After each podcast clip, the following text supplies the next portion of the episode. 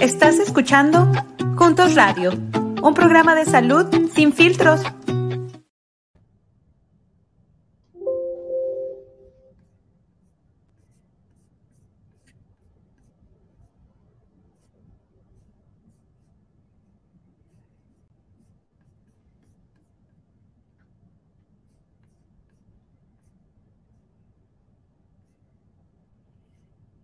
Hola, ¿qué tal? Bienvenidos a un episodio más de Juntos Radio, un programa donde conversamos sobre temas de salud y bienestar en palabras simples y sin filtro.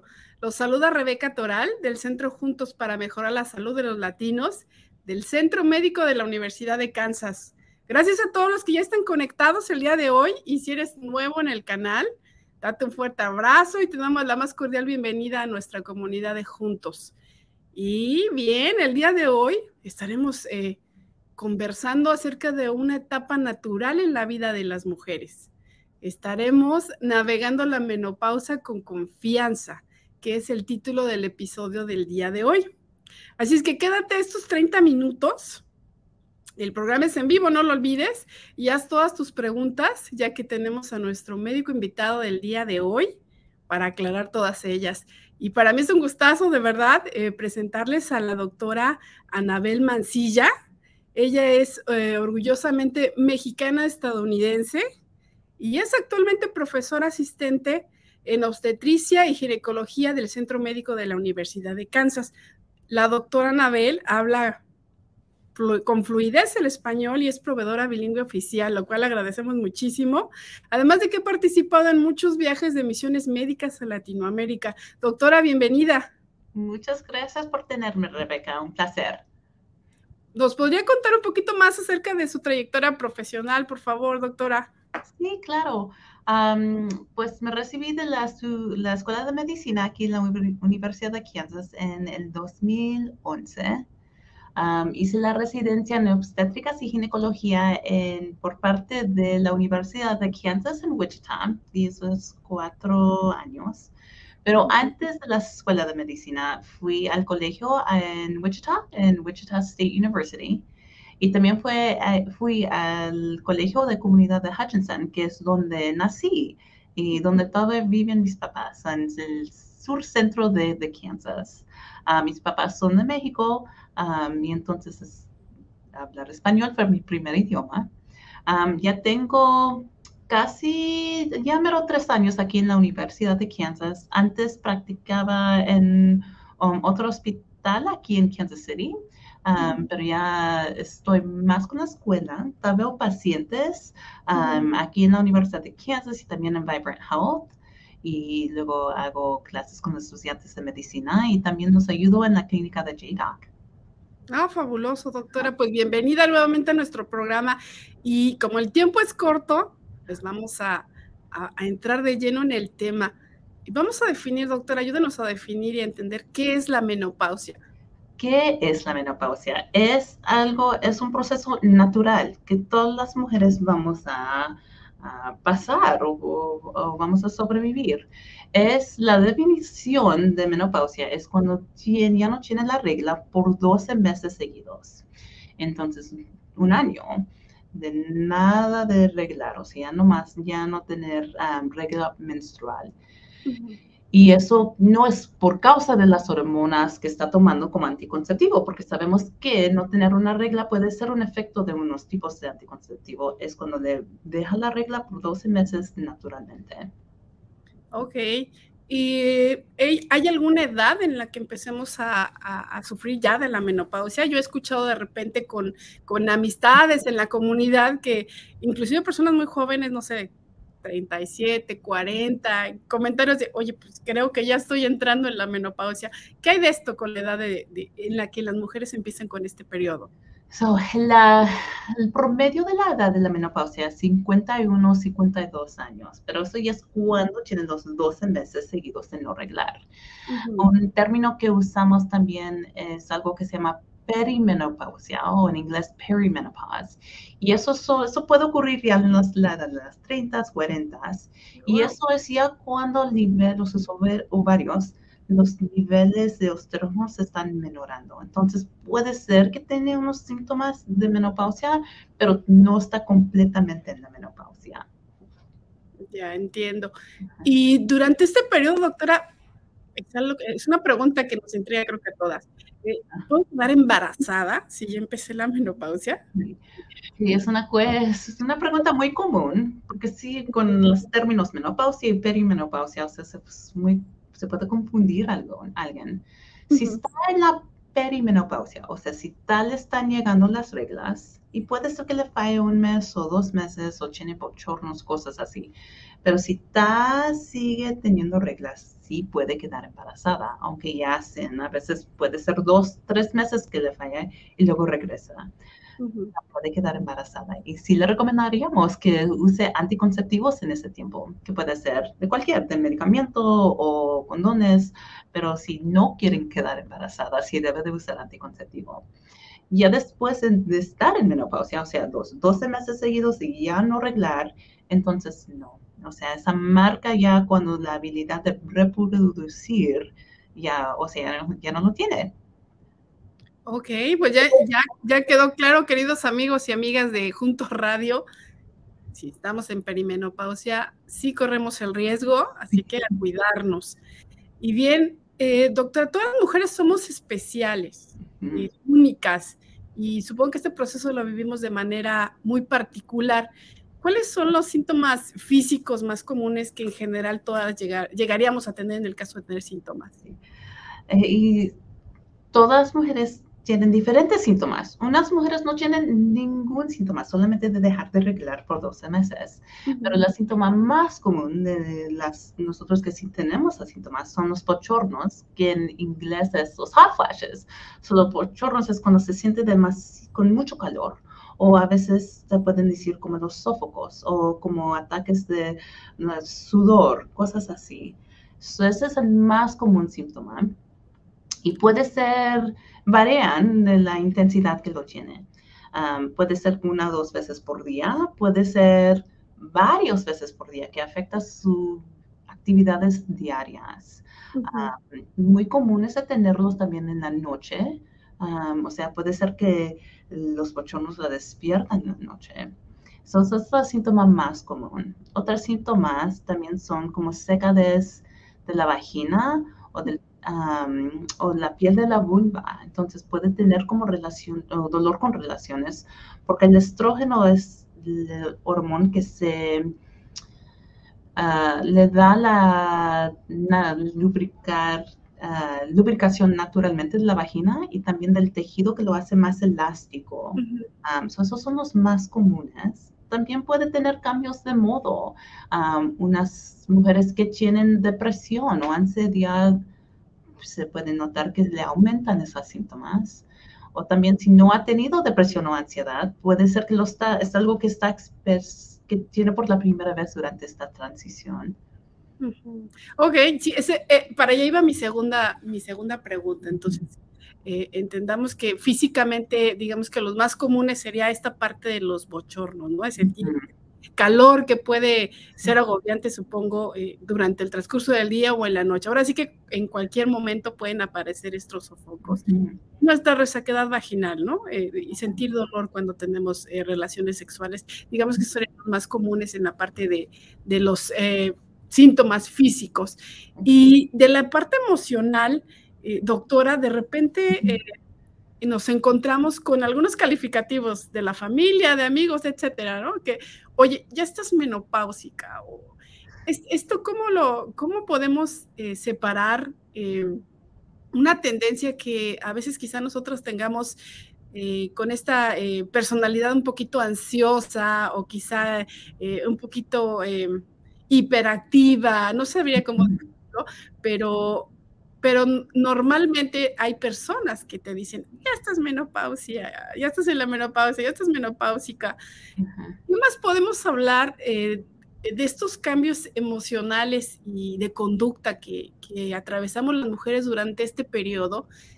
Y, eh, y, además, eh, cómo saber dividirlos, ¿no? De si ya es algo que traías esto se intensifica? Quizá le estoy haciendo muchas preguntas al mismo tiempo.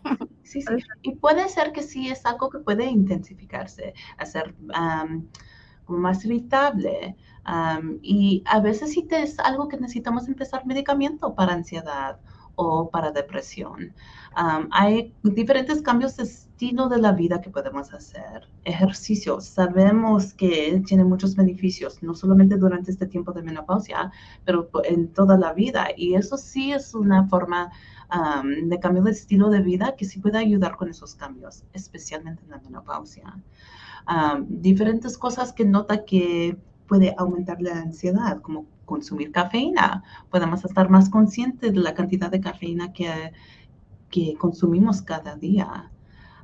es también importante si nota que estos cambios están afectando su vida diaria, su habilidad de hacer sus actividades diarias, su trabajo, que hable con su médico, porque a veces sí es algo que le recomendaríamos empezar medicamento. Ok. Y doctora, si, si yo tengo alguno de estos síntomas que ya, que ya mencionó, ¿cómo puedo confirmar que yo tengo menopausia? So, sí hay, no hay como un análisis, un, análisis diagnóstico de decirle, vamos a hacer una muestra y de seguro está en la menopausia, porque en esta etapa, eh, etapa de perimenopausia y también menopausia, te pueden... Uh, los niveles de hormonas se cambian y es por eso tiene de tener los síntomas. sí hay unas hormonas que podemos que revisar, el nivel del estrógeno y también algo en inglés se llama el follicle stimulating hormone o la hormona del estimulante del fólico. y eso a veces sí lo revisamos para ver si están si está bajo el estrógeno y elevado eh, la hormona del, estimulante del fólico. Y eso nos puede decir, puede ser que ya está en la etapa o en el proceso. Ah, pero de ser como un diagnóstico, solamente hacerlo una vez, ah, desafortunadamente no hay un, análisis así. A veces cuando es un poco confusante lo hacemos estos estudios en una etapa, o sea, un día y luego lo hacemos otra vez para ver cómo se comparan los niveles. Y esto puede ser parte de los estudios de gabinete, digamos, a partir de cierta, de cierta edad. o sea, como normalmente, sola, o sea, no es algo que necesita revisar todas las mujeres, pero sí hay como cambios de mm, sangramiento de la regla y es un poco difícil si no ha tenido las, las 12 meses de no regular seguidas y pues estamos determinando si es una regla que está teniendo o si es sangramiento irregular. Ah, entonces sí, a veces usamos esos estudios.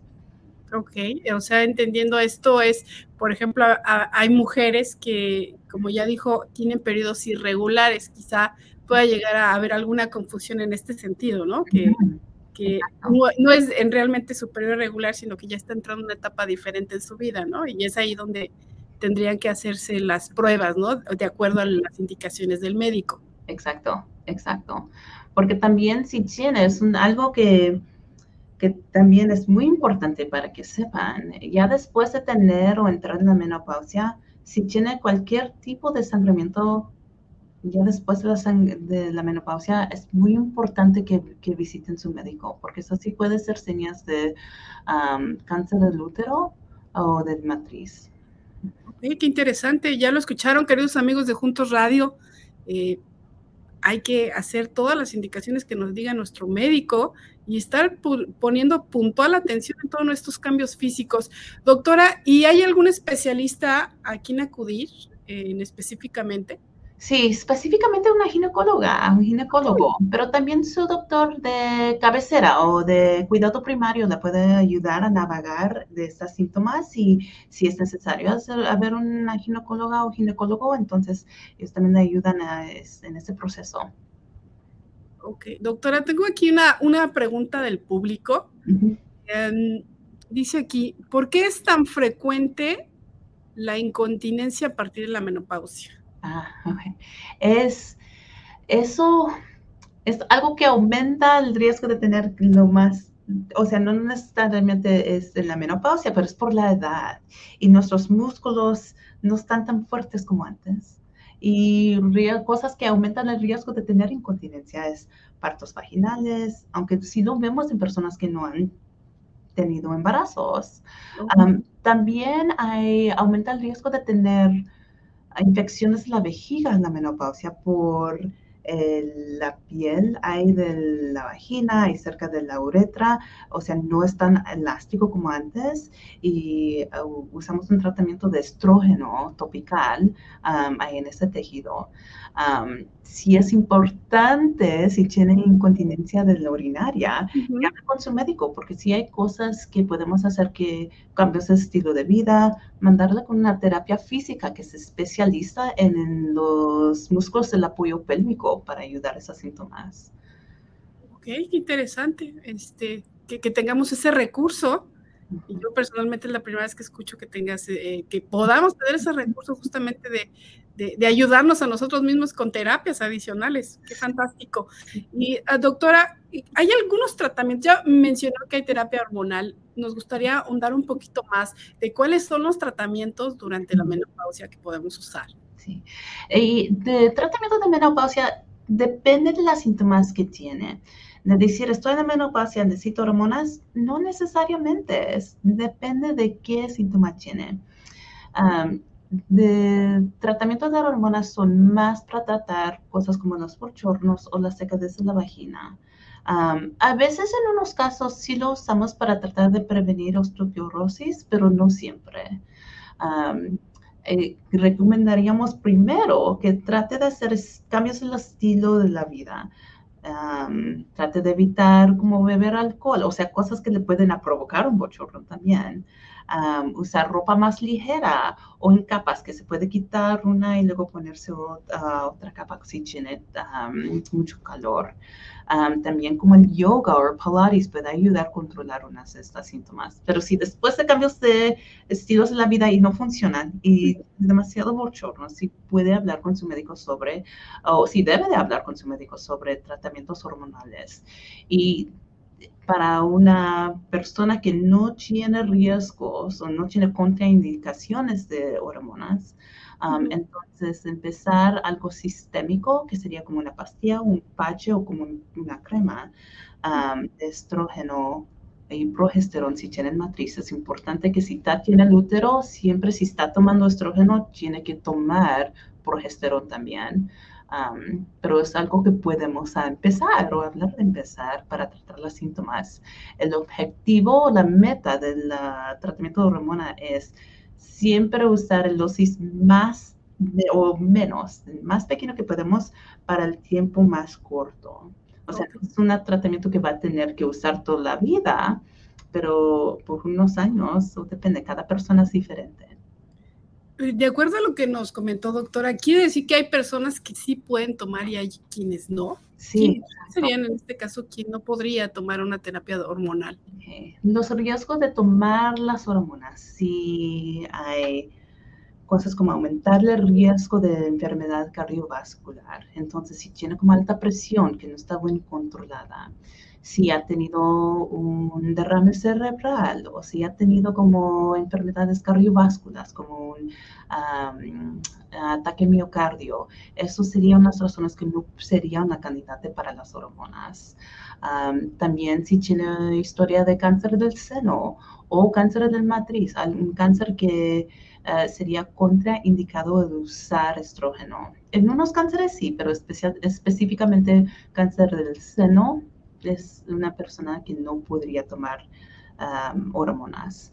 También alguien que ha tenido uh, coágulos en las vasas sanguíneas que han subido a los pulmones o en las piernas, también eso es otra contraindicación. Y, y en el caso de que yo sea este tipo de persona que, que tiene este tipo de riesgos, ¿cuál sería eh, una recomendación adecuada para mí? ¿Cuál sería el que mi médico haría para ayudarme con todos estos eh, síntomas? Ya, sí hay, y sí hay varias personas que no pueden tomar hormonas. Entonces, sí tenemos otros medicamentos que no usan hormonas, que pueden ayudar con los síntomas como de los bochornos. Uno común es uno que se llama um, Effexor, que es un tipo de antidepresante, pero sí hay estudios que enseñan que ayuda con esos síntomas. otro medicamento también se llama gabapentin y también ayuda con los síntomas también para las personas que no pueden tomar hormonas. Qué interesante, ya, ya eh, nos está diciendo la doctora Mancilla que pues hay opciones para ambos casos.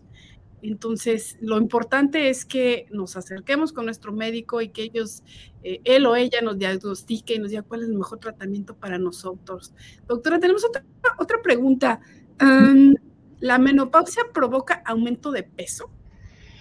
Desafortunadamente sí, un poco. Sí hay cambios en el metabolismo y notamos más cambios como aquí en el centro del abdomen. Y es cambios de, con la edad, no necesariamente solamente con la menopausia, pero con la edad.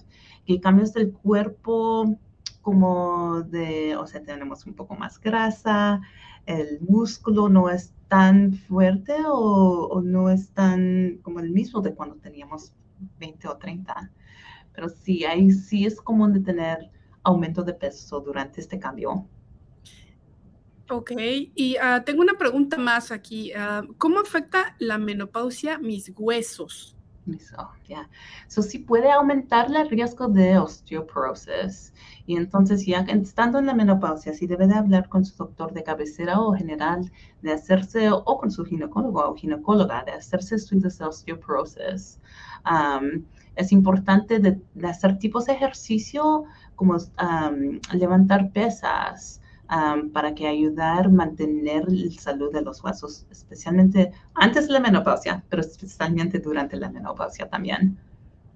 Ok, eh, eh, precisamente para allá iba la siguiente, la siguiente pregunta, doctora. Eh, sabiendo que es una etapa normal en todas las mujeres y que al final de cuentas la vamos a pasar. Exacto. ¿Cuál es o cómo puedo prepararme yo para esta fase? ¿Hay algo que yo pueda hacer contundente que me ayude en este proceso?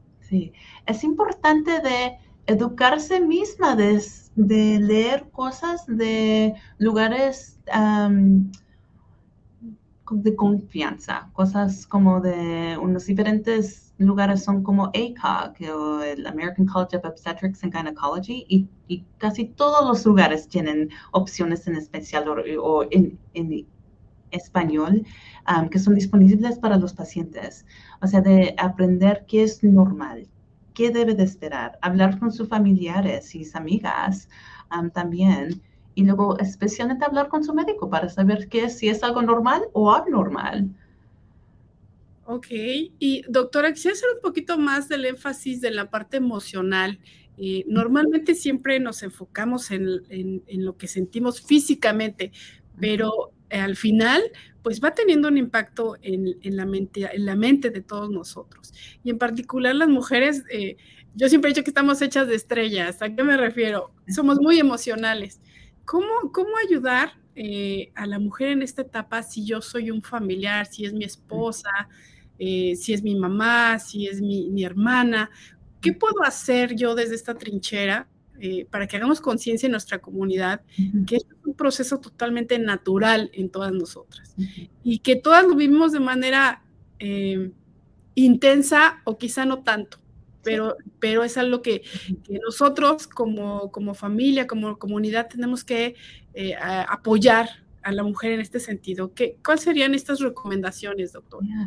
es importante, aunque sea algo que, nos va a pasar a todas, sí. No es algo que debamos, o sea, no ponerle importancia, porque sí puede afectar toda su familia, todas sus actividades diarias. Es importante estar consciente y mantener la comunicación abierta con cada uno. también si notan que hay más problemas, o sea, porque no es algo normal de tener sentimientos de lastimarse a usted misma o a alguien más, aunque tenemos cambios de, modo y estar también consciente de cómo se sienta su familiar. Y es, es cosas que, aunque puedan ser normales la ansiedad y, un poco cambio de modo, tener sentimientos de lastimarse a usted misma o a alguien más nunca es normal, aunque esté en la menopausia o no. Entonces es importante de mantener esa comunicación y también ayudarme en este proceso. O sea, con simple comunicar, de, de decir que ahí estoy, si la apoyo, ¿qué necesitamos que hacer? Ok, pues ya notió la doctora un, una alarma bien importante que es estas sensaciones de hacerte daño o hacerte o hacer daño a alguien más no es normal bajo ninguna circunstancia. Entonces, eh, si llegamos a sentir algo así, definitivamente sí es algo que tenemos que atender con, con rapidez y, y, la familia es, es, es, parte importante de este, de este soporte que debemos de tener las mujeres, doctora. Eh, tengo otra pregunta más aquí del público, que yo creo que es eh, de las más frecuentes. ¿Qué eh, los problemas sexuales, ¿qué problemas sexuales son más frecuentes durante la menopausia? Ah, sí. A veces tenemos la secadez de vagina que, que ah, mencioné antes. Y eso sí puede resultar en dolor con relaciones. Entonces, si nota, cosas que puede hacer es usar un lubricante que puede comprar sin receta. También hay diferentes cosas caseras que puede usar, usar de, como lubricante, que es como aceite de coco, aceite de oliva. también puede, si nota más secadez en la, en la, piel de la vulva o de los labios mayora y minora, puede usar como vaselina, como un humecante también notamos a veces que como nuestras ganas de tener relaciones se disminuyen un poco y es todo relacionado a las, las hormonas o los niveles de estrógeno que se están menorando.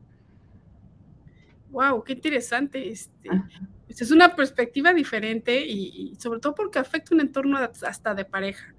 Entonces, eh, qué bien que también tengamos eh, público masculino que nos esté escuchando y que creemos esa empatía con, pues, con la comunidad latina aquí en Estados Unidos y en particular en Kansas, eh, que son esposos, entendamos esta parte eh, que sucede durante este periodo con, con, nosotros las mujeres.